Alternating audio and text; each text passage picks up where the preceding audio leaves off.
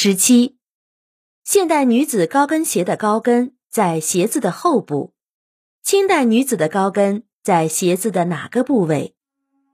观看清朝宫廷电视剧的时候，宫廷女子脚上所穿的高跟鞋一定会给我们留下深刻的印象。其实这种鞋就是满族特有的绣花高底鞋。满族妇女的鞋子独具特色，鞋底一般是木底，鞋底中间脚心的部位凸起一块，凸起的部分用白布包裹，或者表面涂抹白粉装饰，因此这种木底也叫粉底。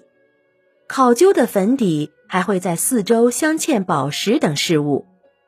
木底的形状通常有两种，一种是上宽下窄。像马蹄的形状，一种是上细下宽，如同花盆状，所以这两种绣花鞋也叫马蹄底鞋或者花盆底鞋。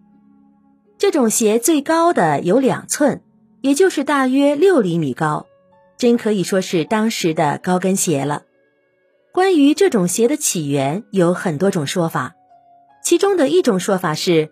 满族的祖先最早生活在今天的黑龙江一带，有着削木为履的习惯，就是用削好的木头镶在鞋子底部做跟，将脚垫高，这样就可以在寒冷的天气里隔绝地面的凉气，也可以使女性身材显得高挑，走路时形态优美、婀娜多姿。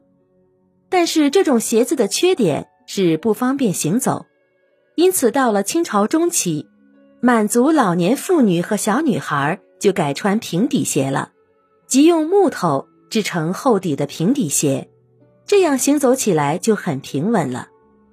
据说慈禧也是这种花盆底马蹄底鞋的爱好者，她喜欢穿八厘米左右的高底鞋。